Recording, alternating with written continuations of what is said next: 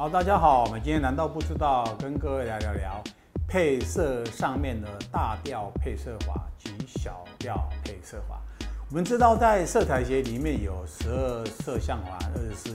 色相环，那这样色相环只是教我们如何去啊理解色彩之间的对比跟它的啊相相似性。那在配色上面有一个叫大调配色法，也有一种叫小调配色法。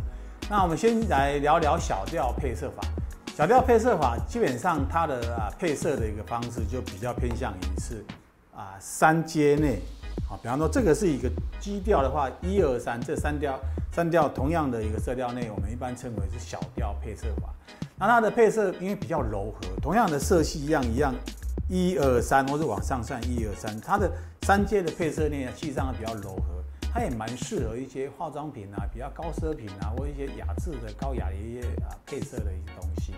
那大调配色法就比较有趣，它相对就是如果这张是一个基调的话，等于是一二三四五六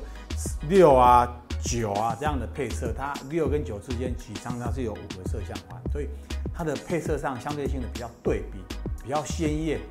那它的好处是啊，在快消品的上面或者是食品方面，它看起来比较新鲜，比较亮彩。那在货架上面看起来就比较吸睛哦。所以关于啊大调配色法、小小调配色法，如果你再会更好的善用这样子的一个彩度、色相，然后明度这样子的色立体的配色方式，那你的配色就这样更丰富、更有趣。这也是在啊我们在啊常常配色里面忽略掉了，用一些比较柔的或比较细致的东西去配色，往往在印刷上面的质感上是啊很难啊呈现出来的。今天我们跟各位聊到这边，谢谢。